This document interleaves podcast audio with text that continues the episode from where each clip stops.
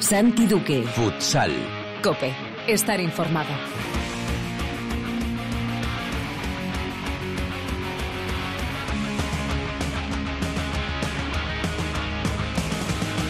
Hola, ¿qué tal? Bienvenidos a Futsal Cope, la casa del fútbol sala en cope.es.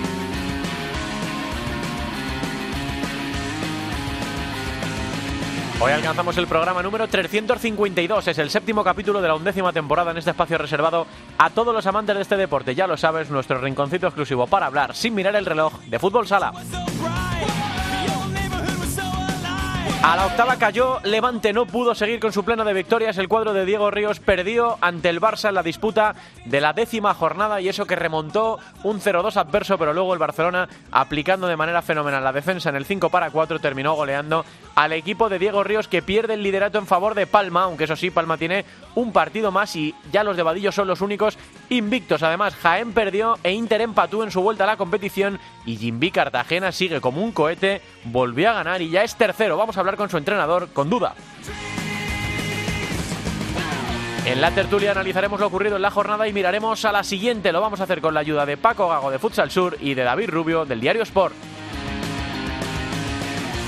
En Futsaleros por el Mundo, hoy la directora Sendín nos lleva hasta casa de un amigo. Ahora vive en París, en Francia. Es el Mariscal Ortiz, jugador de la CCS de París. Hablaremos con Albada para que nos cuente la jornada también en la primera división femenina. Hoy, como prometimos, con protagonista y repasaremos los resultados que se produjeron en la segunda división. Lo haremos todo como siempre con la mejor música, la que selecciona para Futsal Cope nuestro DJ particular, el productor del programa, el gran Javi Jurado. Todo preparado para empezar con Camila en el control de sonido. Esto es Futsal Cope.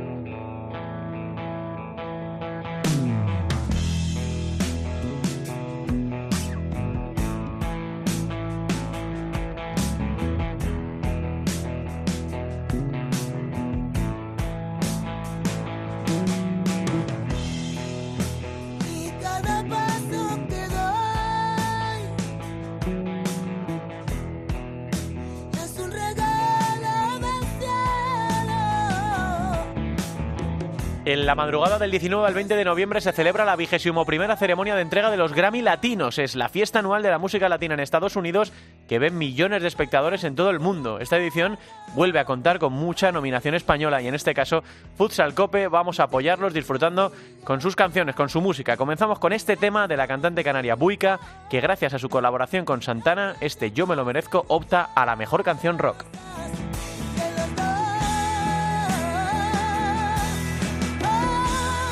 Bueno, nos está escuchando ya, estamos en comunicación con el técnico de Jimby Cartagena, con una leyenda de los banquillos en el fútbol sala español. Hola, Mister Duda, ¿qué tal? Muy buenas tardes.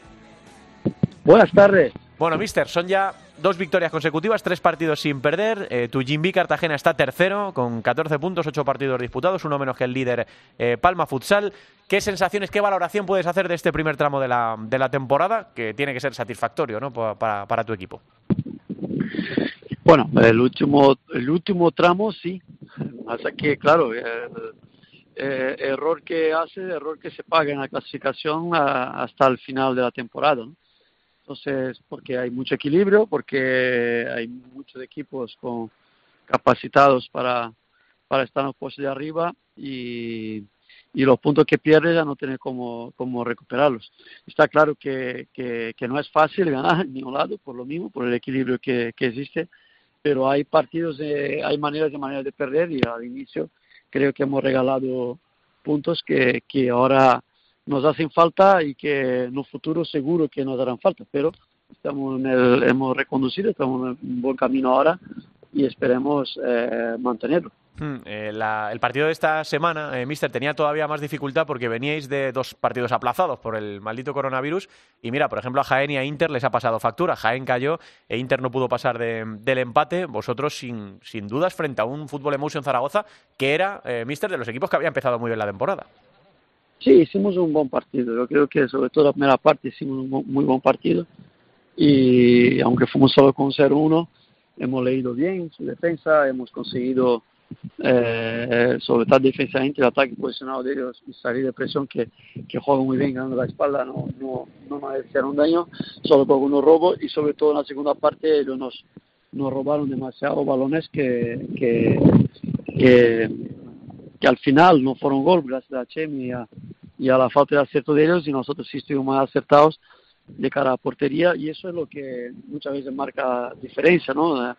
El, el meter o no meter los goles marca mucha diferencia en partidos que, que, que a veces no, no va el, el, juego reñido con el, con el resultado y si la última parte del juego que es la, la, la finalización eh, tanto en un área como en otro. Hmm. Te hablaba yo de números, mister, de, de que estáis terceros, de, del número de puntos, de los partidos disputados. Eh, tú me decías que ha habido puntos que se os, han escapado al principio, que luego puedes lamentarte, pero en la construcción de tu Jimby Cartagena de esta temporada 2020-2021, en el equipo que tú tienes en la cabeza, eh, ¿en qué punto estáis? ¿En la construcción de, la plantilla, en, el estilo de juego, en, en el punto de cocción del equipo, dónde estáis? Bueno, creo, creo que todo el mundo ya entiende perfectamente lo que se quiere y todo el mundo eh, cree lo que estamos haciendo y ahora falta acertar más veces que menos. O sea, es durante un partido hay, hay varias situaciones en que dice, eh, ya lo sabía, sí, mm. ah, perdón, pero que eso hay que conseguir que pase lo menos posible, automatizando, eh, siguiendo dando, eh, insistiendo mucho, por ejemplo, el balón parado, que en teoría debería ser un arma fuerte para nosotros, llevamos dos goles de balón parado y en ocho partidos, una media eh, muy, muy, muy baja, muy, muy lejos de lo que de lo que queremos y de lo que tiene la mayoría de los equipos.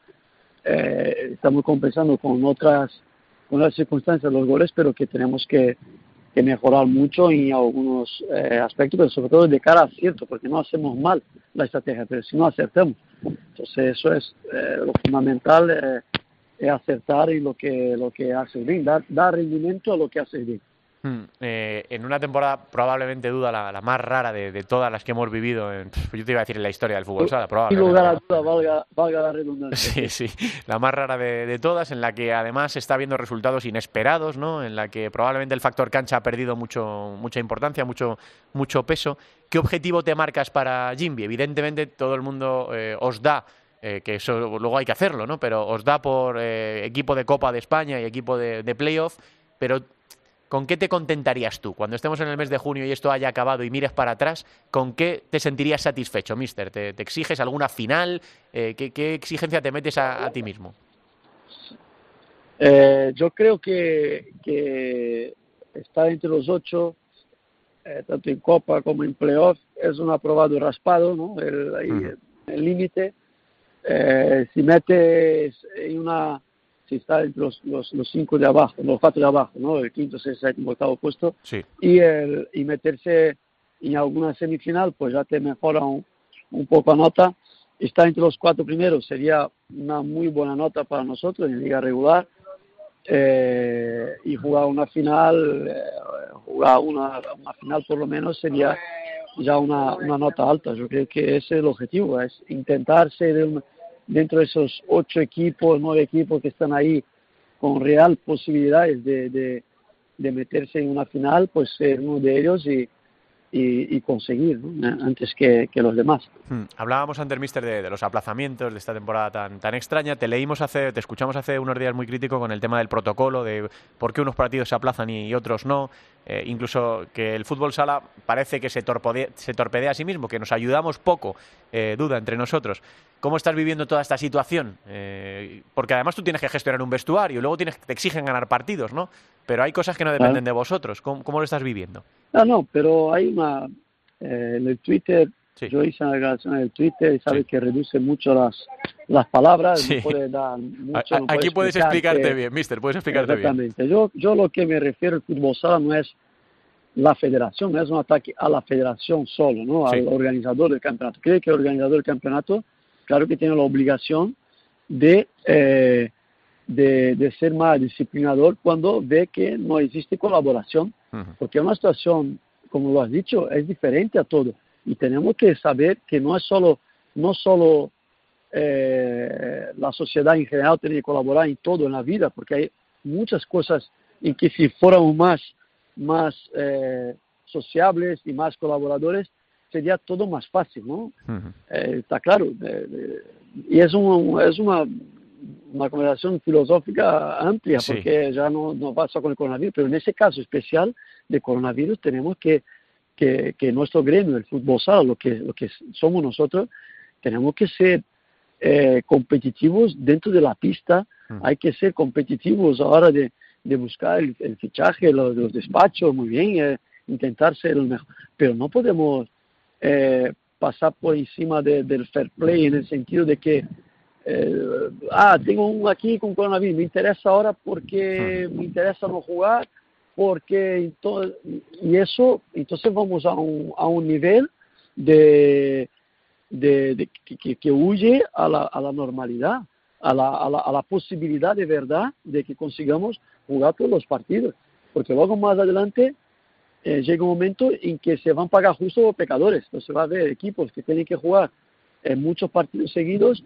eh, sin tener ningún tipo de, de, de, contagio, porque hay que cuidarse. Está claro que muchas veces te da, te da la situación de tener el coronavirus sin tener culpa, ¿no? Puede pasar, porque todo el mundo, no quiero ser hipócrita en ese sentido, pero si tienes dos casos de coronavirus, pues hacer la, ¿por qué uno sí? ¿Por qué el Betis puede jugar, porque hay gente que estaba aislada eh, cuando se descubre que tiene coronavirus, ha tenido antes contacto con los demás, pero si hace los test y ve que eso no lo tiene, pues hay que seguir. Eh, y si vas a, de primera, cuando toca uno, anuncia todo a cuatro eventos que tiene un positivo, antes de, confirmar, antes de hacer un, test más, más profundo, eh, más, me falta la expresión, más Sí, más exhaustivo, con más ¿no? Credibilidad, con más mm. credibilidad eh, para poder jugar.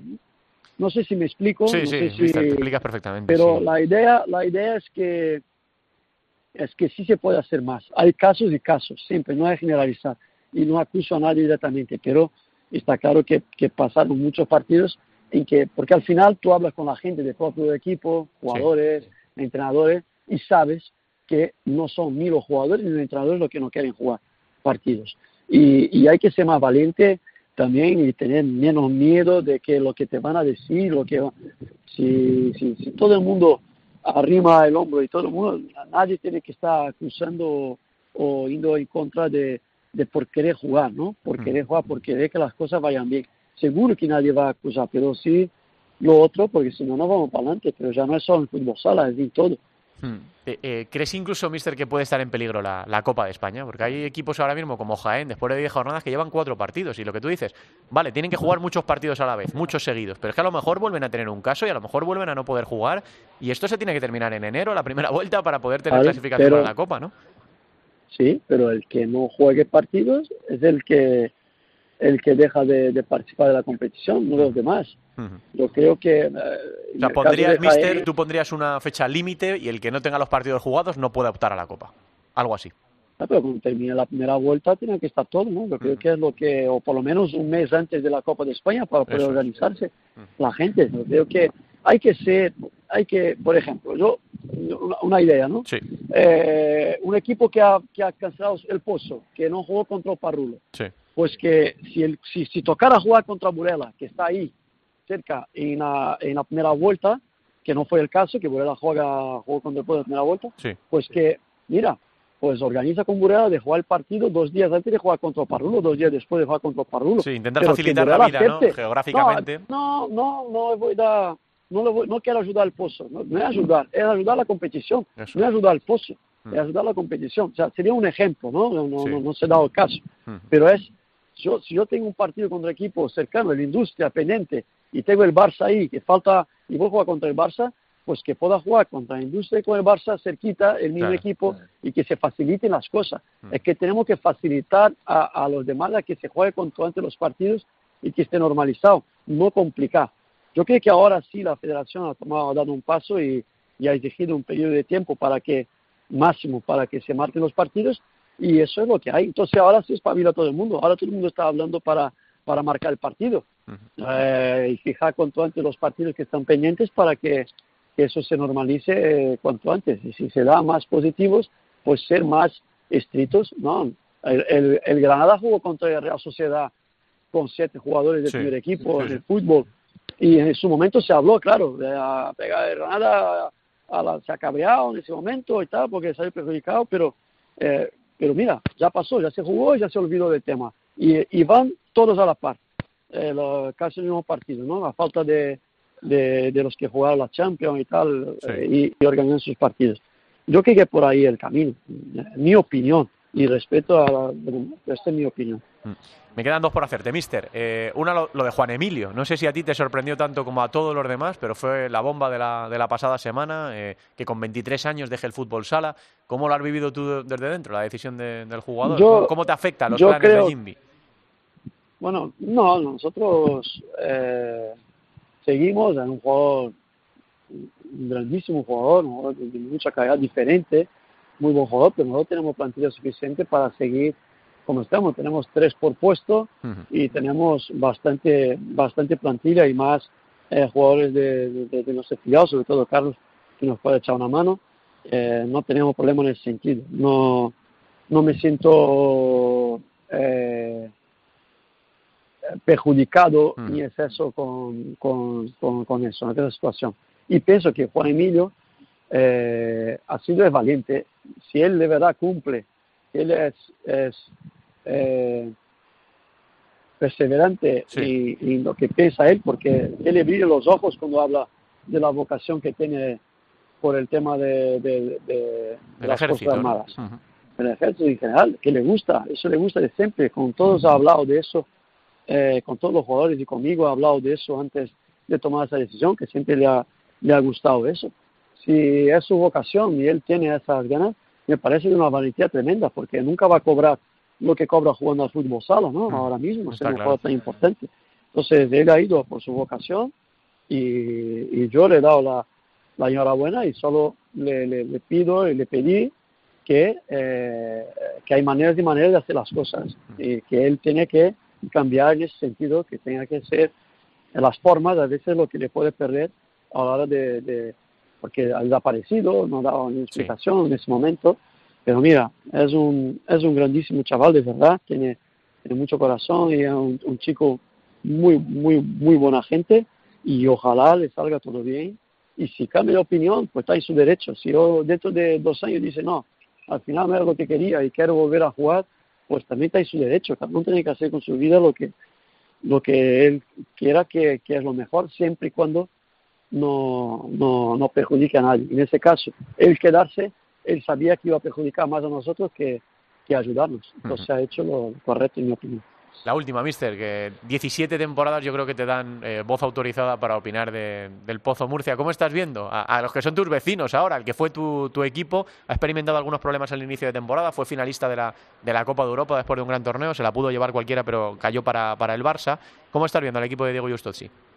Bueno, ahora mismo el Pozo para mí es uno de los 17 equipos más de, la, de la liga, ¿no? Es un equipo en que, en que yo no tengo autoridad ninguna para, para, para hablar de, del equipo. Yo creo que es, ahora, como en general, no por estar 17 en el pozo, pero analizando al pozo como uno de los 17 equipos de la liga, yo creo que, que ha tenido algún problema similar al nuestro. Sí.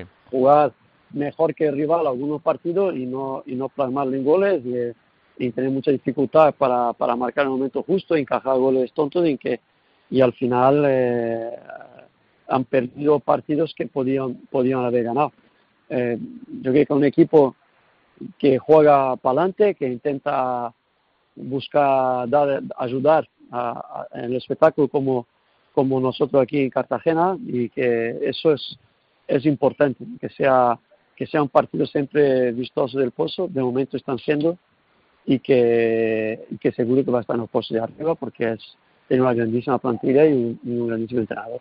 Mister, que nos alegramos mucho de que vayan bien las, las cosas. Gracias por atender la llamada de la cadena COPES. Partidazo este fin de semana, el sábado, frente a, Osasuna Magna. Así que que siga jugando Jimmy tan alegre. Esta semana, esa semana perdona, sí, sí.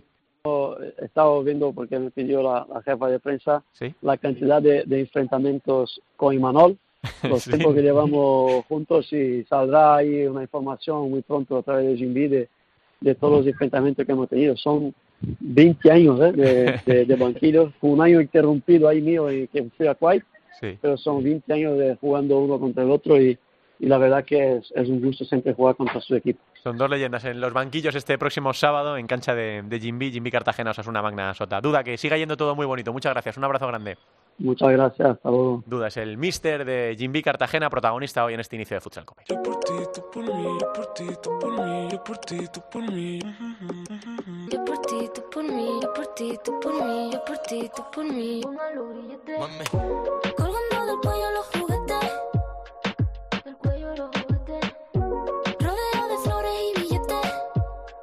Bueno, lleva ahora unos meses desaparecida, pero es que estuvo como dos años en primerísima fila de todo, la escuchábamos todo el rato, estaba todo el día en las noticias, en Twitter, en Instagram, en todos los lados.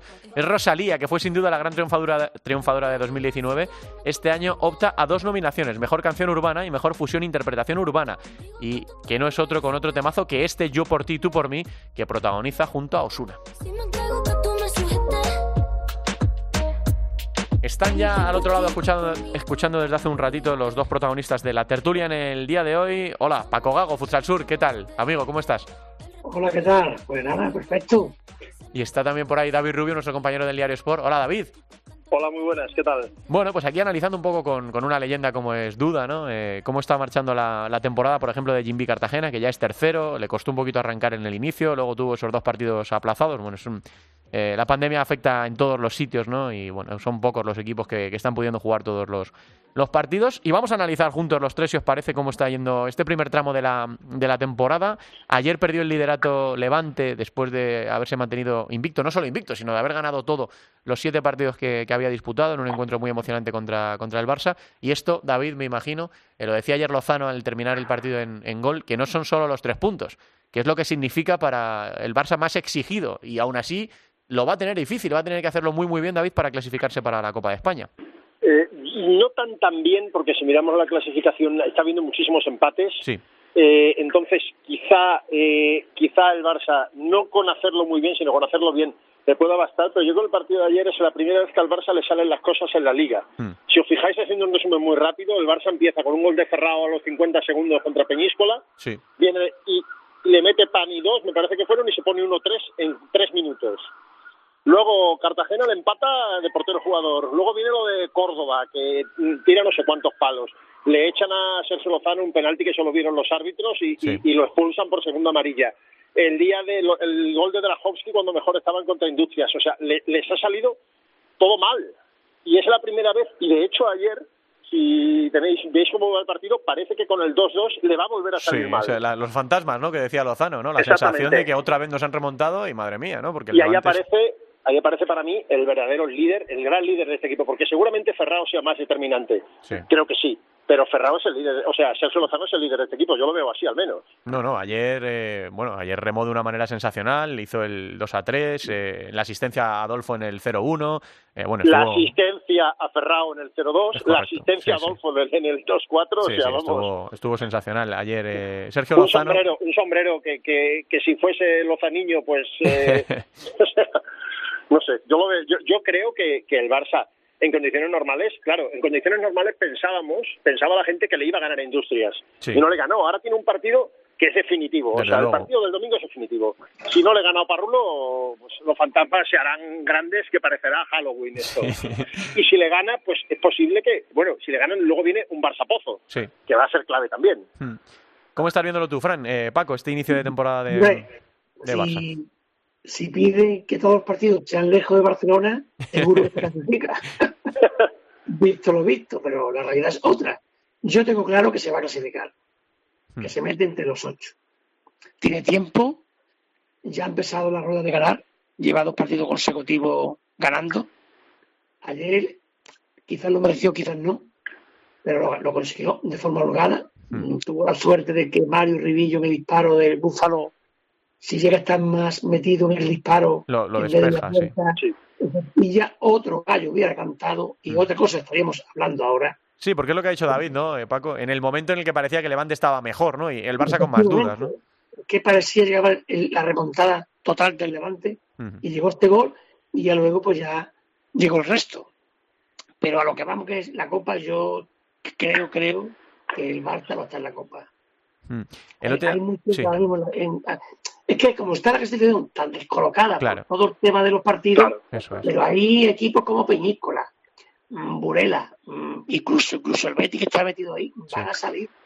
Y yo veo al Valdepeña que se va a meter, al Barça. mm, Esos dos fijos los tengo clarísimos que se van a meter ahí. Y Ya me queda la octava lo- plaza. lo de los La octava fantasmas. plaza Sí. es la que no veo, la octava plaza. Eh, David, ¿qué decías? No, solo una cosa, que fijaos lo de los fantasmas que hablábamos, que cuando empata en una, tem- en una temporada cualquiera, de la, en la temporada pasada, la anterior con Andreu, cuando empata Pedro Toro, el Barça saca al portero inmediatamente y ayer no lo saca. Sí. Ayer no lo saca porque, claro, la última vez que se sacó no salió bien, em, pero Diego no saca al portero y Diego le dice a Andreu, sácalo tú si quieres. Y Andreu no lo saca. Pues el gol de Sergio es, es Sí, sí, eh, vamos, Es mana. Exactamente porque evita, evita la cosa de decir que si se llega al último minuto vas a sacar al portero o no lo vas a sacar. Le evita eso a Andreu también. Sí, porque eh, es verdad que analizándolo durante la retransmisión con Cancho, el Cancho decía, hombre, el empate al Levante no le va mal, iba perdiendo 0-2, Exactamente. mantiene la, imba- la imba- imbatibilidad, pero al Barça el empate parecía que no, no le llegaba, ¿no? Entonces, yo creo que no le valía, yo no, no le valía. El, el Barça estaría ahora con seis puntos, ¿no? Sí, si no hubiese, es. o con, ahora tiene nueve, ¿no? Estaría con, con, con siete, siete. Mm. claro. Es que era clave, es, que si no, si no gana al Levante, ya eh, es más difícil. Sí. Vamos, ahora mismo se puede meter, pero creo que todavía se puede meter, puede meter el lujo de perder algún partido. Fíjate, Pero el- el día- carrerilla. Sí. Estaba cifrando Gustavo Muñana eh, la clasificación para la Copa en unos 23 puntos. Eh, El Barça tiene 9, tendría que sumar 14 y le quedan 7 partidos, 14 de 21, ¿no? Como decía David, hombre, no es un milagro. Le quedan siete, le quedan siete exactamente. Le quedan Le siete. tiene que sumar 14, de- 15 de 21. Debería ganar, puede perder un partido y empatar otro, yo creo. Mm. También, Sí, sí. Depende de- de- también dependerá, supongo, de contra quién lo pierda. Porque si lo pierde contra un equipo que va a estar peleando con él, igual no. O sea, Claro. dependerá, posiblemente el partido que menos le afectaría sería perder con Oparrulo, que no va a estar en la Copa. Sí. Pero claro, eh, es que ahora mismo, claro, al final llegamos a la conclusión de que cada partido es clave. Porque ahora el Barça, para recolocarse, necesita ganar a Oparrulo y necesitaría ganarle al Pozo. Claro. Porque si no le gana al Pozo, ya ese colchón del que hablamos casi desaparece. Y luego lo que decía Paco, ¿no? Y lo que decía David antes, depende de los empates, porque ha habido un momento en claro. que ganaban, ganaban, ganaban los equipos y la Copa se estaba poniendo cada vez más cara. Como al Barça se le ponga la Copa muy cara, entonces sí que va a tener que hacer eh, pues eh, seis de siete victorias o algo así. Eh, depende, ¿no? Completamente de eso y es verdad que ahora mismo ver la clasificación. Palma 9, partido Río jugador, Levante 8, Peñíscola Ojo, 10. Pa- Palma, Eh. Palma 9 y cómo juega Palma, ¿eh? Sí, Cuidado, claro. ¿eh? Porque aquí hay que descubrir, o sea, yo creo que lo del Levante es increíble, Sí. increíble porque para mí el Levante, para mí, tiene el mejor entrenador de la liga, para mí, Sí. el Levante tiene el mejor entrenador de la liga. El entrenador que dentro de 10 años debe ser el referente de, de aquí, de los entrenadores, porque es, un- es muy joven y lo ha hecho muy bien desde el principio. Pero para mí el mejor equipo de la liga es Palma. Palma, si os acordáis, Sí. llevamos un par de temporadas con Vadillo, que es el equipo que mejor defiende, pero que le falta un poco de gol. Claro, Vilela les solventa bastante el tema este del gol. Y yo creo que ahora mismo Palma es el mejor equipo de la liga a día de hoy para mí. Sí, sí, sí, no, y desde luego jugando muy bien, de momento sí se mantiene invicto. Bueno, hay equipos que, mira, es que ahora mismo los tres primeros son Palma, Levante, Jimby. O sea, mismo- ya tenemos al Pozo cuarto, ¿no? Que, que bueno, que es Sí, una sí. remontada tremenda. Eh, y Inter, que tiene menos partidos, que tiene Le seis, de momento está fuera de la Copa. Claro, pero, pero también lo estaba diciendo ahora Duda y es una preocupación que me lleva expresando Cancho unas semanas. Eh, ¿Van a llegar a tiempo para la Copa? ¿Va a haber semanas, va a haber fechas suficientes para que Jaén juegue los cinco partidos que tiene pendientes, además de todos los que tiene que jugar? Eh, Mira, yo ahí tengo, yo ahí tengo una doble, porque yo tampoco no soy epidemiólogo, hay gente que habla por la tele y se equivoca de 50 veces 45, pues imagínate, yo no tengo ni idea. Pero claro, el otro día el Barça hizo una cosa en balonmano, que evidentemente el balonmano no es el fútbol sala, porque la igualdad con el Barça es mucho menor, el Barça muy superior. Sí. Pero el Barça tenía muchos partidos pendientes, porque estuvo confinado, y el Barça tenía un partido de Champions el, vier, el jueves contra el Albor hace dos semanas, y un partido de Liga el sábado en, en el campo del Cisne, creo que es, es un equipo gallego que acaba de ascender. Sí. Y tenía un partido y Xavi Pascual y Barrufet y el club dijeron, pues jugamos el viernes contra el Benidorm. Y jugaron jueves, viernes y sábado. Y se quitaron un partido que tenían. Claro. Claro, en este sentido, eh, ya no hay jornadas intersemanales, creo. O sea, hay posibilidad de, de- jugar como dice Duda, pero claro, también es meternos en un tema muy complicado, porque pff, también da la sensación, da la sensación de que hay algún equipo que no ha querido jugar algún partido Sí. porque le faltaba algún jugador. Está claro, sí. Pero es un tema muy delicado. No sé, yo no tengo una opinión formada, la verdad. Mm. ¿Qué ibas a decir, Paco? La pillería siempre está presente, eso está claro. Sí.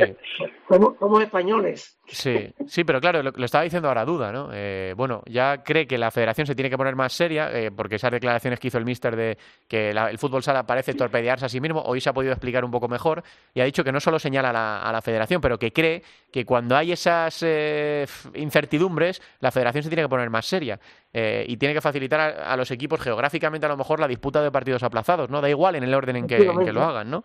Y más sin público, que, que, que, Claro. claro. decir, en aquella época no, es que claro, a mí me ponen, a, por, imagina, Jaén, que es el que más menos partidos lleva, jugar contra el Barça un miércoles a las 4 de la tarde, sí, pero es que no va a haber público, o sea, ese problema, que es una pena, evidentemente, que es la gran pena de la temporada, eso debería facilitar el reorganizar partidos, como dice Duda, ¿no?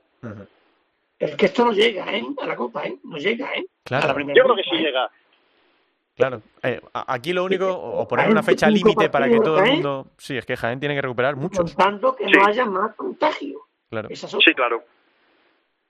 Bueno, yo, es, un tema, es un tema muy complicado. Lo, lo que sí es, es eh, yo creo que el protocolo es insuficiente. El protocolo es insuficiente. Los equipos tienen filiales.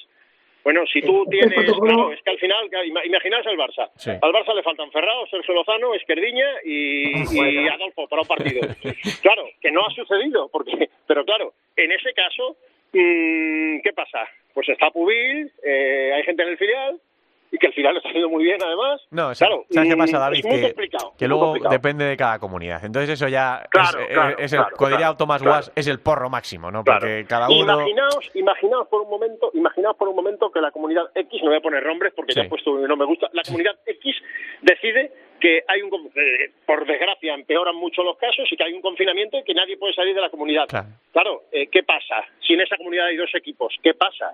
Claro, tienen que renunciar a jugar la, la Copa, ¿no? Eh, Pero es que el protocolo, el protocolo está mal, mal gestionado porque dice que Sí. habiendo un, un, un positivo, el club puede solicitar la suspensión. Es que está mal. Ese es el tema, ese es el tema. Está Claro. mal. Sí, sí, ocurrió con Jaén Eh, hace bien poquito, Lo ha eh, suspendido el Paco. juez de competición, no los clubes, ¿eh? Ha sido el juez de competición. Sí, sí. Empe- eh, pasó con Jaén hace bien poquito la semana pasada contra el Pozo, ¿no? Hombre, Que además ese partido se suspendió 11 minutos antes de empezar, que es que fue otra cosa que nadie entiende, ¿no? El Jaén, pero claro, David, eh, Paco, el Jaén no viajó. Con lo cual. Jaén ya sabía algo. Bueno, o, o- o- o presionó de esa manera, ¿no? Sí, sí, bueno, una incomparecencia, imagínate, lo que le faltaba a Jaén, ¿no? Tal y como está. Lo la- que pasa, lo que pasa es que el fútbol sala no es un deporte profesional a efectos del CSD, por mucho que se inventase eso de competiciones profesionales y se está viendo que no lo es. Eh, claro, el tema es que esto también, encima del poder deportivo que es la Federación Española a día de hoy, Sí. em, mm, eh, hay un poder político y claro, hay decisiones que da miedo a los políticos para que no se les echen encima el señor que lleva desde febrero sin cobrar, Está desde claro. marzo sin cobrar el, el, el ERTE. Claro, la situación es muy complicada, sobre todo porque al no ser un deporte profesional no tiene la independencia de que tienen, por ejemplo, el fútbol y el baloncesto. Está claro. En eso está, ¿no? La, la Liga Nacional de Fútbol Sala, intentando Sí. llevar a- al fútbol sala a la Que yo creo profesionalidad. que lo puede conseguir. Sí, yo diría que también, que cumple todos los, los requisitos. Dejadme que os pregunte por vuestros equipos, ¿no? Eh, ¿Cómo estás viendo, David, más allá del Barça a Industria Santa Coloma? Eh, madre mía, la de puntos que se le han escapado en ¿no? los últimos minutos, ¿no? Mi, mi equipo es el Betis. O sea, Eso que el Betis que, que nos hemos hecho, nos hicimos en nuestro día del Nazareno cuando el primer convenio de, de colaboración. A ver, Pues eh, en eso equipo- compartís cosas, ¿eh, Paco? En eso compartís cosas. Hombre, así me gusta. Nos hemos quedado sin canales hasta enero. Pues, a ver, Industrias es un equipo milagro. Industrias desde que eh, Vicente García decidió bajar un poco la aportación en Sí. la época en la que Industrias estaba peleando, pues Industrias se plantó en una en una final de Copa contra el Pozo, que recordar, ¿no? Copa de España. Pues claro, Copa del Rey, perdón, Copa del Rey. Sí.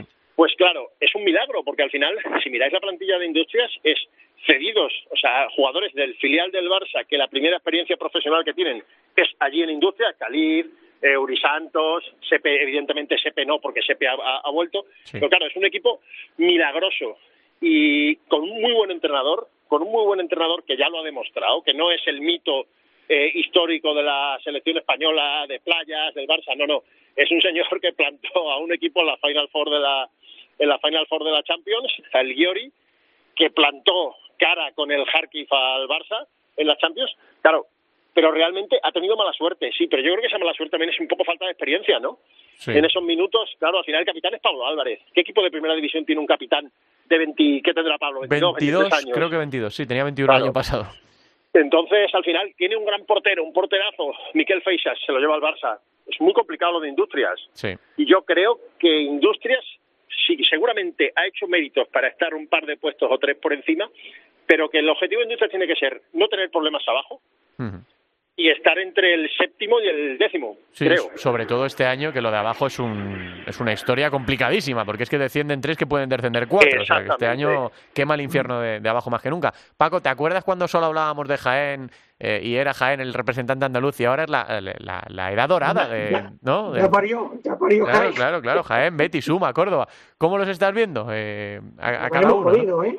Lo tenemos fastidiado. Sí. Jaén, esperemos Porque que. sois muchos. Lo, lo ayer fue un palo gordo con Sí, el Betis. sí, sí. Vamos, que tengan cuatro goles, minuto y medio, vamos. El total. Está pagando lo que está viviendo, lo que están haciendo. Claro. La situación. Mucho paro, mucho descontrol, poco entrenamiento, poco rodaje. Y ahí está el resultado. Y ojo, que Jaén los partiditos que le quedan suspendidos no son mocos de pavo. No, no, desde luego que no.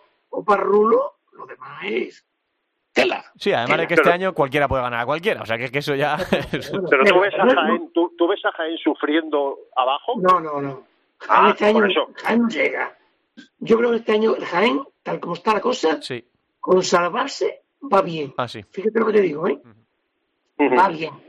Porque ahora mismo, donde está, pierde con Valdepeña, pierde con el Inter, es un problema, ¿eh? Desde luego. Mm. Es un problema. Córdoba mm, le ganó al Barcelona y se quedó. Que empate, algún empate racanillo ahí, Sí. y perder, perder. Yo estoy preocupado porque el Córdoba. mm, es que el Córdoba no debe de bajar, es que es importante que el Córdoba. todo- nadie quiere bajar, ¿no? Sí, está claro. Pero Córdoba, mm, con una afición volcada, en un sitio que está. debe de seguir, debe de seguir. Creo que se lo merece seguir la categoría, pero bueno, hay que ganársela. Claro. El Betis, mm, yo lo comento, la plantilla que tiene es para andar asiadito por primera, pero ya está.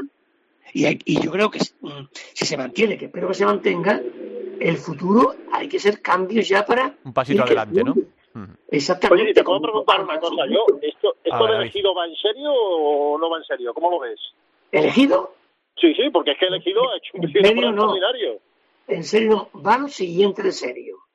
Lo siguiente de serio va. Sí, sí. Elegido, en- en- creo que en, un- en cuestión de años lo veremos en primera. Ujú. Tiempo al tiempo. Es una ciudad Sí. de trabajo en, en buena ciudad, tiene un papayón apañadito para la categoría, y no digo que vaya a luchar por en primera, pero que va a subir, y, y- y son gente que viven por y para el fútbol sala. Pues no, eso es, ahora, una, eso es una buena noticia, Paco. no de ahora, hablo de 20 años atrás, Ujú. cuando estaban en tercera y en segunda B, y llevan ya varias temporadas luchando por subir a segunda, y por fin lo han conseguido, han, han acercado con García Poveda, está trabajando muy bien, y pasito a pasito. Ujú. Hoy está en segunda, pero nadie ve elegido como un equipo recién ascendido, ¿eh? Sí, sí, no, desde luego está peleando fenomenal en esta primera jornada, en un porro también, que es la segunda división por los aplazamientos. Te falta por hablar de, de UMA, Paco. La UMA, la UMA yo lo veo muy complicado, y ojalá me equivocase. ¿no? Lo veo muy complicado porque, ojo, que es de los pocos que ha jugado los 10 partidos Sí. y está en descenso. No, y ha competido contra todo el mundo, prácticamente. Pero no gana, no gana, Sí. no gana. Ujú. Ha competido contra todo el mundo, me- menos, menos en, en el Ferrol, Sí. que tenía que haber ganado y salió goleado. No fue el día. Bueno, Compite, pero es, hay es- que ganar. es que es muy difícil este año, es que tienen que bajar tres y como digo, depende de la segunda división, pueden bajar pero- hasta cuatro. Pero ha jugado los 10 partidos. Mm, Córdoba está en promoción y ha jugado 3. Le faltan 3. Sí, sí. Bueno, a ver si esto se va poco a poco, Le faltan 6. poco a poco igualando, porque desde luego ahora mismo hacer análisis es, es- es verdaderamente complicado. Vamos a terminar la tertulia, chicos, pero no, no sin elegir el partido que más os motiva, que más os gusta de esta jornada número 11 que ya viene, a saber, el viernes esto empieza con el Palma Futsal Industria Santa Coloma, continuamos el sábado con el Córdoba Fútbol Emotion Zaragoza, Peñíscola Levante, Inter Viñalbal y Valdepeñas, Jimbi Cartagena Osasuna, Rivera Navarra Real Betis, Burela Jaén y para el domingo quedan el Bisóquer Antequera, el Pozo Murcia y el Barça o Parrulo Ferrol. David, ¿cuál te gusta más? ¿Cuál te ¿Me, motiva me puedo más? quedar con dos? Sí, claro, ¿Me puedo quedar sí, con dos? Porque creo que eh, un Cartagena-Sota o un Sí. Gili Cartagena-Sota es un partidazo, pero ojo al Inter Valdepeñas, ¿eh? Porque el Inter viene de un partido que no esperaba perder puntos. Ya le pasó, creo que fue con el Luma Antequera, que fue con Antequera, ¿no? Sí, ¿no? fue con Antequera en casa, sí, sí. Eso, 3-4 creo que fue. eh, O, O algo 5-6, así. ¿no? O 5-6 y ayer fue 3-3. Entonces es un partido que al final, claro, lo que hablamos, a Inter le faltan partidos, pero tiene que ganar partidos. Entonces yo me quedo con esos dos y bueno, y con la obligación del Barça, que esta vez sí que es una obligación ineludible, de, de- pero ojo, no de ganar, ¿eh? La obligación del Barça es partido, no la obligación, sino el objetivo del Barça no tiene que ser ganar, tiene que ser eh, no debería pasar por encima. Tiene que ser ganar el partido con una suficiencia que hace mucho tiempo que no gana un partido y yo creo que lo necesita. O sea, no necesita solo ganar o Parrulo, necesita volver a demostrar que puede ganar un partido con una gran solvencia como, como hace. Es que yo no recuerdo un partido solvente del Barça de ganarlo bien desde... estaríamos hablando quizás desde la Copa, ¿eh? Mm. Estaba pensando la, la, la expresión esta de los antiguos de gan- vencer y convencer, ¿no? Lo que tiene que hacer el Barça contra, contra Casi antes convencer que vencer, fíjate. Paco, ¿tú con cuál te quedas? Evidentemente, el compañero lo ha dicho, está el Inter con el Barça Peña, pero yo me quedo con, con dos partidos. Yo me quedo con el Córdoba, Zaragoza, porque ahí se va a ver a qué van a jugar los dos a partir de ese partido. Porque el Zaragoza ya está bajando. Y el Córdoba tiene que saber si o me quedo o quiero subir para arriba. Y otro partido, ojo, es el Rivera Navarra con el Betis. Sí. Si el Betis gana, cuidado, ¿eh? Bueno, pues es una jornada interesante esta número 11 que viviremos intensamente este fin de semana y hablaremos de todo ello la, la próxima semana aquí en Futsal Cope. Chicos, que muchísimas gracias por estar este ratito con nosotros en la tertulia y que seguimos hablando a lo largo de la, de la temporada. Un abrazo muy grande a los dos. David, Paco. Muchas gracias a Un vosotros. saludo. Seguimos avanzando, Camila.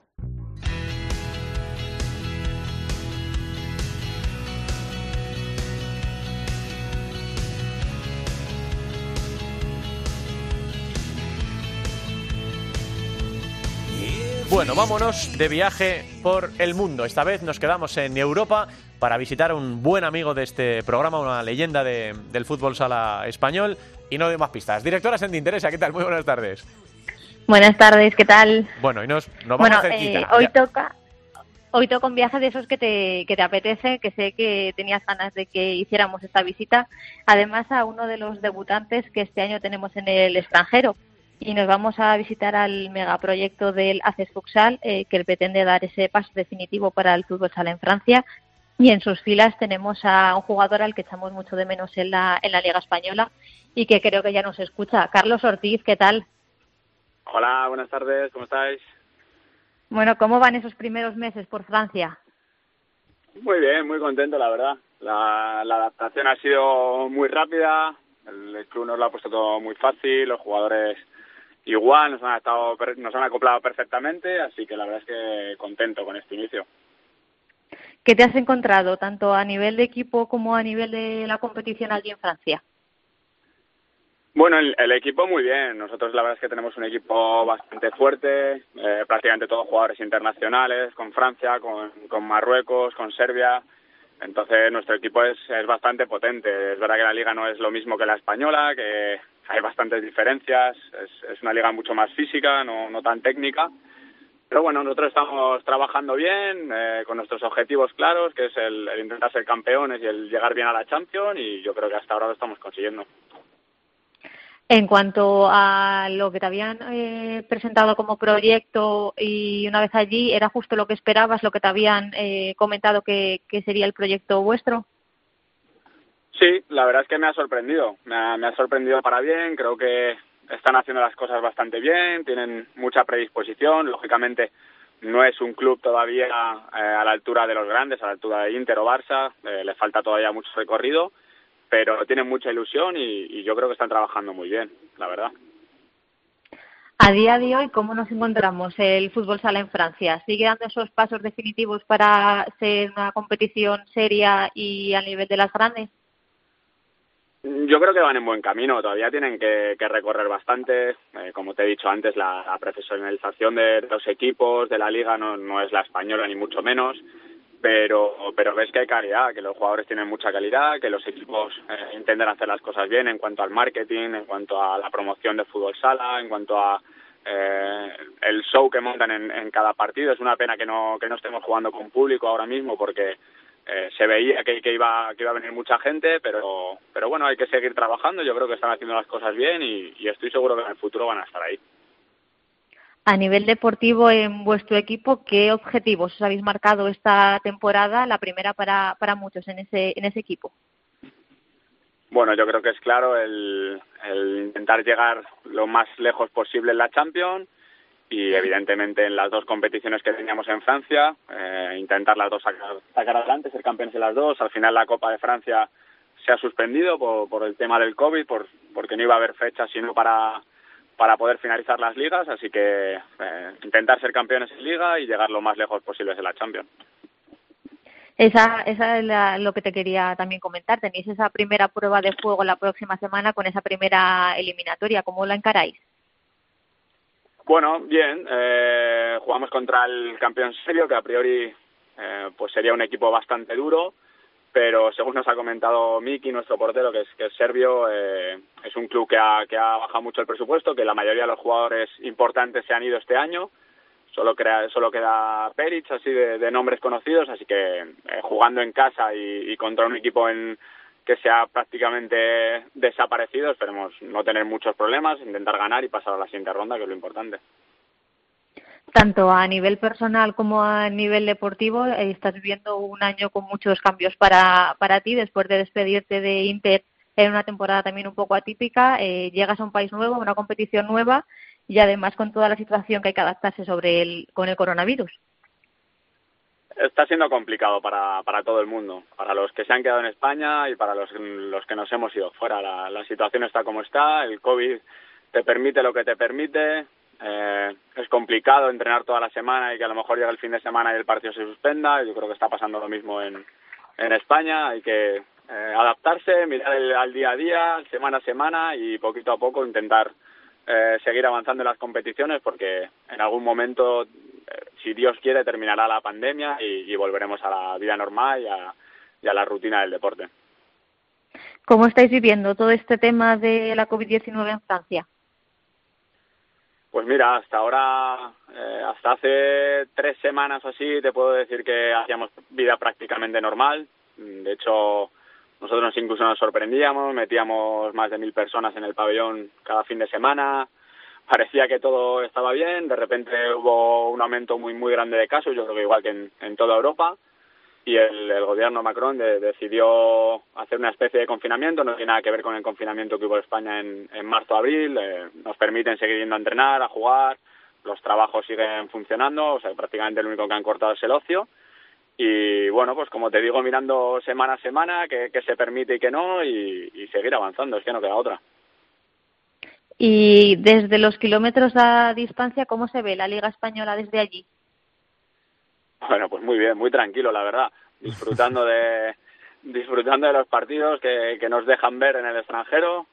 Eh, una liga muy muy igualada, con muchas sorpresas, con, con los favoritos eh, pasando apuros.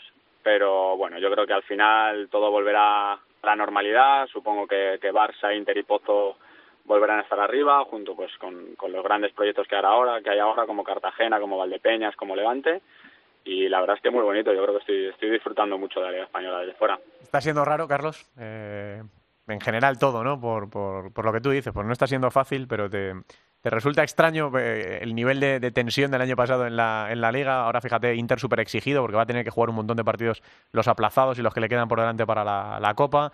Eh, los nuevos proyectos, como tú dices, ¿no? Aquí ya no gana nadie fácil, a nadie. Pero es que encima hay gente que tiene muy buena plantilla, ¿no? Los, que tú señalabas y, y Palma, que está que se, que se sale también. Eh, ¿Cómo está siendo todo esto? ¿Cómo lo estás viviendo? Pues como te he dicho, eh, no se hace raro porque es verdad que, que ya los últimos años estaba todo mucho más igualado, que cualquier equipo podía ganar a cualquiera. Este año te condiciona encima mucho más lo que estamos hablando del COVID, de que hay semanas que a lo mejor no puedes entrenar, que a lo mejor te tiras dos, tres semanas sin competir, pues todo eso influye y, y los grandes la verdad es que le está pasando factura. Yo no, no esperaba que tanto, esperaba que iban a, que iba a haber mucho más pinchazo, no, no esperábamos nadie el- lo que le está pasando al Barça, pero yo estoy convencido que al final van a salir a flote. Eh, hablaba precisamente el otro día con, con Lozano y yo le decía, digo, vais a salir, en algún momento vais a, vais a empezar a ganar, vuestra racha va a cambiar y como os metáis en la Copa, aunque sea octavos, eh, vais a ser claros favoritos, o sea, que, que estuviese tranquilo. Yo creo que, que todo volverá a su ser. Los, los equipos que no han ganado últimamente, como Cartagena, Valdepeñas, Levante, van a tener sus opciones porque es una liga muy, muy complicada y la Copa será igual, pero creo que al final lo- los grandes estarán compitiendo como siempre. El otro día cuando viniste con la selección, ¿te costó mucho marcharte otra vez o no dijiste, joder? Ahora otra vez Sí, para No, me costó al principio, me costó al principio. Al final llevaba muchos meses sin competir con, con gente de tanto nivel como, como Ferrao. Las dos primeras eh, me pilló muy frío, luego yo creo que, que bien. me- enseguida me, me volví a encontrar con, con el juego de, de- de alta competición y, creo que bien. Carlos, que te echamos de menos por aquí, pero bueno, que esto es para valientes. Eh, justo has elegido el, inicio de la aventura en, una, en un momento complicado, pero oye, mira, pues a lo mejor eh, tiene más eh, importancia, más relevancia todavía el haber tomado la decisión de, de marcharte. Yo creo que era lo correcto en el momento correcto, que estas cosas siempre son muy, muy difíciles. Y como tú dices, ojalá, que parece que empezamos a ver la luz del túnel, la, la luz al final del túnel con esto de las, de las vacunas, ojalá en un poquito podamos estar otra vez disfrutando y podamos hacernos una excursión a París a, a veros allí, que, que eso tiene, tiene buena pinta. Así que nada, Carlos, que seguimos hablando y que ya sabes que os cuidamos desde la, desde la distancia. Un abrazo muy grande. Muy bien. Un abrazo muy fuerte para vosotros. Cuidaros. El Mariscal, capitán de la selección española, en su aventura con el ACCS de, de París. ¿Qué más tenemos por ahí, Teresa? Pues lo hablábamos con Ortiz, ya llegan las fechas claves en las competiciones y la próxima semana arranca esa nueva edición de la Champions con mucha presencia española y una edición también nueva porque va a ser todo a partido único, así que estaremos muy pendientes de nuestros españoles y contaremos su devenir. Y la semana que viene, por supuesto, pues seguiremos viajando por el mundo. Ya veremos si cerca o lejos. A mí no me pregunten porque yo no lo sé. Eh, yo lo que hago, siempre meto un bañador y un gorro de abrigo por si acaso. Por si acaso. Gracias, directora. Un besito, Teresa. Venga, un besito, Ven, chao. vamos con Albada y la primera división femenina. Ahora que el abrazo se demora, que la vida nos partió la mitad, me veo rodeado de mentiras, de balones pinchados por balas perdidas. Ahora que Madrid es un desierto, sus balcones tienen menos que llorar. Mi casa se queja de oficina y me ha dicho la vecina que hoy volverá a bailar. Contador ¿Cómo suena este temazo de Pablo Alborán, otro de los grandes artistas del momento que opta al gramófono dorado a la mejor grabación y a la mejor canción pop con un tema grabado durante el confinamiento a beneficio de UNICEF? Este que estamos oyendo cuando estés aquí. y volverán a vernos sonreír. Lo habíamos prometido y aquí estamos con la primera división femenina y con Albada. Esto no lo habíamos prometido porque todas las semanas hay primera división femenina de Futsal Cope. Hola, directora, Ada, Alba, muy buenas. Hola, buenas tardes. Habíamos prometido hoy tener protagonista y ya está escuchando al otro lado del teléfono nuestra prota, Alba. Sí, lo habíamos prometido y ya sabemos que nosotros prometemos lo que decimos, porque si no, no lo decimos, Eso ¿no? Entonces, nada, bueno, pues eh, teniendo en cuenta un poco cómo ha evolucionado esta liga tan atípica o tan surrealista que estamos viviendo esta temporada, eh, decidimos hablar con una jugadora que teníamos ganas de hablar desde hace tiempo, pero bueno, se nos fue a Estados Unidos, ahora ha vuelto a, la Liga Española, ha vuelto a Roldán, un club en el que ya pasó gran parte de su carrera deportiva, una jugadora que tiene en su palmarés eh, tres ligas, tres Copas de España, cuatro Supercopas, entre otros muchos títulos. Es una de las grandes jugadoras de nuestra liga. Hoy tenemos con nosotros a Marta Pellegrín. Buenas tardes, Marta. Muy buenas tardes. Bueno, es cierto que tu fichaje eh, fue uno de los más sonados de este verano, porque eras una de las jugadoras más conocidas de, nuestra liga, y me gustaría preguntarte, en prim- antes de entrar ya un poco en, esta temporada y, y en cómo va evolucionando, ¿qué te trajo de nuevo a la Liga Española y por qué Roldán? Bueno, eh, al final yo estaba en Estados Unidos y empezó la pandemia y sí que es verdad que al principio intenté quedarme allí porque eh, mis proyectos podían seguir hacia adelante, pero luego se paralizó todo y tenía también ganas de volver a casa eh, y volver a, a jugar a fútbol sala. Sí, lo eché muchísimo de menos allí, competir en una de las mejores ligas del mundo. Y al final, como te digo, pues también tenía una cosa clara y era, estuve cinco años en Madrid y eché mucho de menos a mi familia y después también de un año en Estados Unidos mm, me parecía que era el momento de volver a casa. Bueno, además, quizá con la situación que estamos viviendo, todas las personas eh, añoramos más eh, la cercanía con nuestras familias, ¿no? Y, y pues quizás a veces los proyectos profesionales van más enfocados a, a tener cerca a nuestra gente. De todas maneras, bueno, Roldán tiene un gran proyecto este año, ¿no? Con jugadoras con experiencia y renombre, como es tu caso. De momento, además, no habéis perdido ningún partido, cuatro partidos con dos victorias y dos empates. ¿Cuál es el objetivo que os habéis marcado? Porque la liga es totalmente diferente el formato. El no estar entre esos cuatro primeros que os llevaría a la Final Four, a jugar esa liga para la Final Four, ¿sería un fracaso? No, ahora mismo ese objetivo no nos lo hemos marcado. Sí que no hemos marcado el objetivo de, de seguir mejorando partido a partido e intentar llegar a los cuatro primeros en nuestro grupo, en el primer grupo que hay. Y luego, como te digo, seguir mejorando porque ahora mismo tampoco podemos marcarnos objetivos a muy largo plazo. Eh, somos jugadoras que unas vienen de la UA, otras ya estaban ahí. Yo vengo de Estados Unidos anteriormente del Fuchi, otras vienen de UCAM entonces somos un poco un popurrí, que sí que es verdad que somos la mayoría murcianas, pero claro, nos va a costar un poquito eh, coger el, el ritmo de juego juntas. Bueno, de todas maneras, le habéis ganado, o sea, no habéis perdido contra equipos como Futsi, como Apoyo, y este fin de semana le habéis ganado 3-0 a Ourense, así que aunque sea ese popurrí, ya le gustaría a muchos tener un equipo como el vuestro, ¿eh? Sí, la verdad que es un gran proyecto y no solo a nivel de jugadoras, sino a nivel de club. Eh, los profesionales que nos tratan, eh, todas las cosas que tenemos aparte del fútbol sala, los beneficios. Eh, creo que es un club que mira mucho por las jugadoras y sobre todo por el fútbol sala femenino a día de hoy.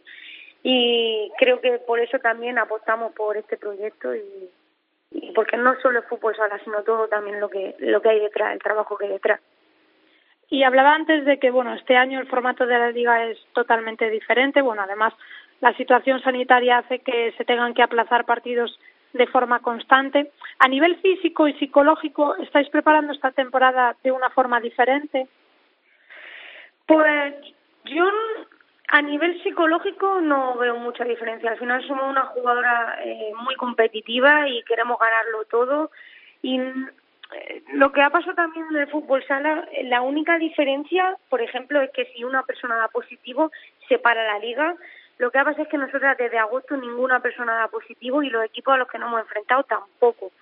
Entonces, si tú me dices si no afecta el coronavirus, no ha afectado porque, eh, pues por ejemplo, las medidas tenemos que entrenar con mascarilla a día de hoy, aunque luego juguemos sin ella. En Murcia, en el municipio en el que entrenamos, es obligatorio. Entonces nos afecta en cierta medida, pero a la hora del juego todavía no hemos parado ningún partido. Entonces, a nivel psicológico no lo hemos preparado diferente, a nivel físico sí, porque al final no pudimos tener una buena pretemporada. Entonces nos está costando entrar, aunque, como has dicho, hemos hecho unos muy buenos partidos. Yo no diría buenos partidos, hemos tenido buenos resultados, porque si luego analizamos los partidos mm, tenemos que mejorar muchísimo entonces, pues físicamente sí que se nos está notando y a nivel de juego también, que no ha sido una pretemporada como, como cualquier otra atrás. Y ya para terminar, me gustaría ya ir a algo más personal, porque muchas veces se ha comentado, incluso tú lo has reconocido, que el haber estado en un equipo como Futsi, con tantas jugadoras, bueno, pues importantes, sí que te pudo penalizar para ir a la selección, aunque tenías la calidad suficiente para, para ir. ¿Esperas ahora en esta nueva etapa la llamada de Claudia Pons? Esa pregunta es buena, ¿eh? Es que manejamos información. Mira, sinceramente no me lo he planteado porque, a ver, eh, soy una jugadora que que tiene claro que lo que depende de otra persona es difícil que entre en mi responsabilidad. Entonces yo lo que intento es mejorar como jugadora. Ahora mismo en este equipo tengo un, un rol un poco diferente al que tenía antes porque ahora intento coger más responsabilidad y tirar un poco más del equipo que podía ser antes, que era un poco como cabeza loca y, y descontrolada porque ya había otras personas que asumían ese rol. Entonces sí que es verdad que tengo otro o intento tener otro rol de responsabilidad Y como te digo, no me lo dejo ni a plantear, que me encantaría, por supuesto, a qué jugadora no, pero es que no, ni, ni lo he pensado. Entonces lo único que hago es trabajar para ser mejor jugadora y si llega esa llamada, pues estupendo, y si no, eh, seguir siendo mejor jugadora. Marta, eso es un, es un proceso que llega, ¿no? Eh, al final es una consecuencia, ¿no? Y si tú estás bien y estás eh, remando para, para tu equipo, al final podrá llegar. Así que me parece bien que no, que no te obsesiones con, con eso. Así que, muchas gracias, Marta, por atender la llamada de, de la cadena COPE. Mucha suerte para Roldán esta temporada. Sobre todo que el maldito bicho nos deje en paz, que podáis jugar y que pronto todo esto quede, quede atrás, ¿vale? Un beso muy grande. Muchas gracias.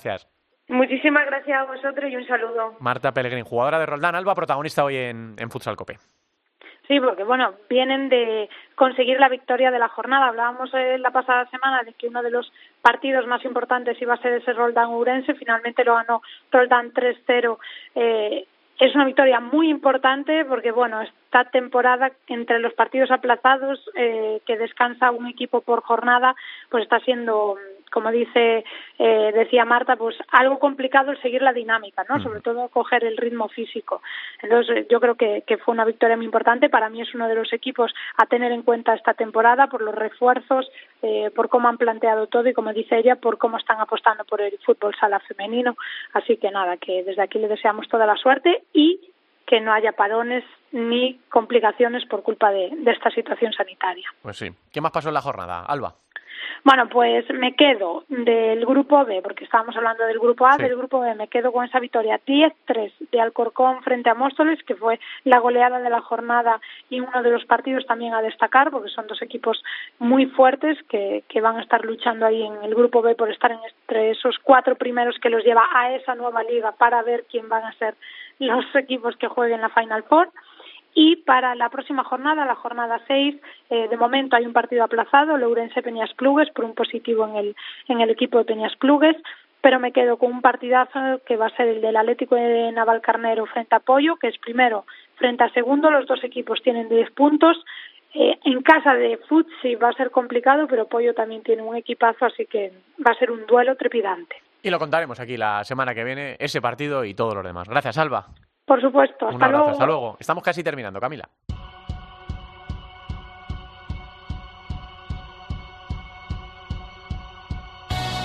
Vamos a echar un vistazo, como siempre, a lo que ocurrió en la segunda división, en la jornada número 5. En el grupo primero, resultados: Barça B 2, Manzanares Quesos El Hidalgo 2, El Pozo Ciudad de Murcia 1, Elche 3, Atlético Mengíbar 2, Bisontes de Castellón 3 y Full Energía Zaragoza 11.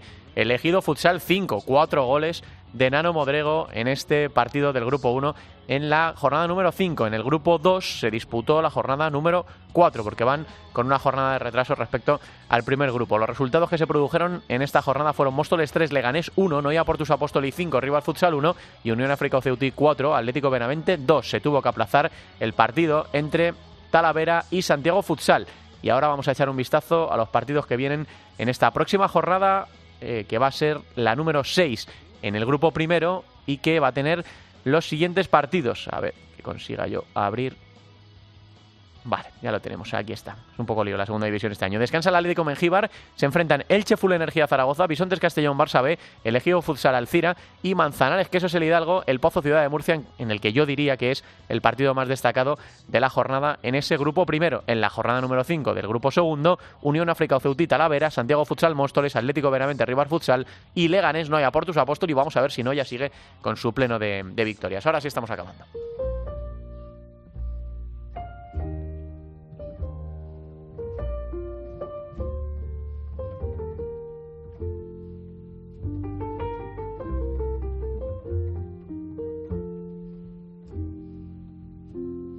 Yo no quiero un amor civilizado.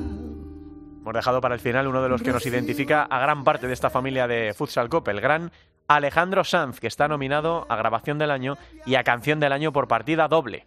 Vuelvas del mercado, ganitas de llorar. Con este contigo, que parece que es una caricia casi de, de Alejandro, ponemos fin a este eh, Futsal Cope número 7 de la undécima temporada, es decir, al 352 desde que arrancamos aquel 15 de marzo de 2011. Sigamos remando con el fútbol sala, sigamos disfrutándolo también y a ver si poco a poco toda esta pesadilla va quedando atrás. Nos escuchamos la semana que viene. Un abrazo a todos. Hasta luego. Y matarme contigo si te mueres. Porque el amor, cuando no muere, mata. Porque amores que matan nunca mueren.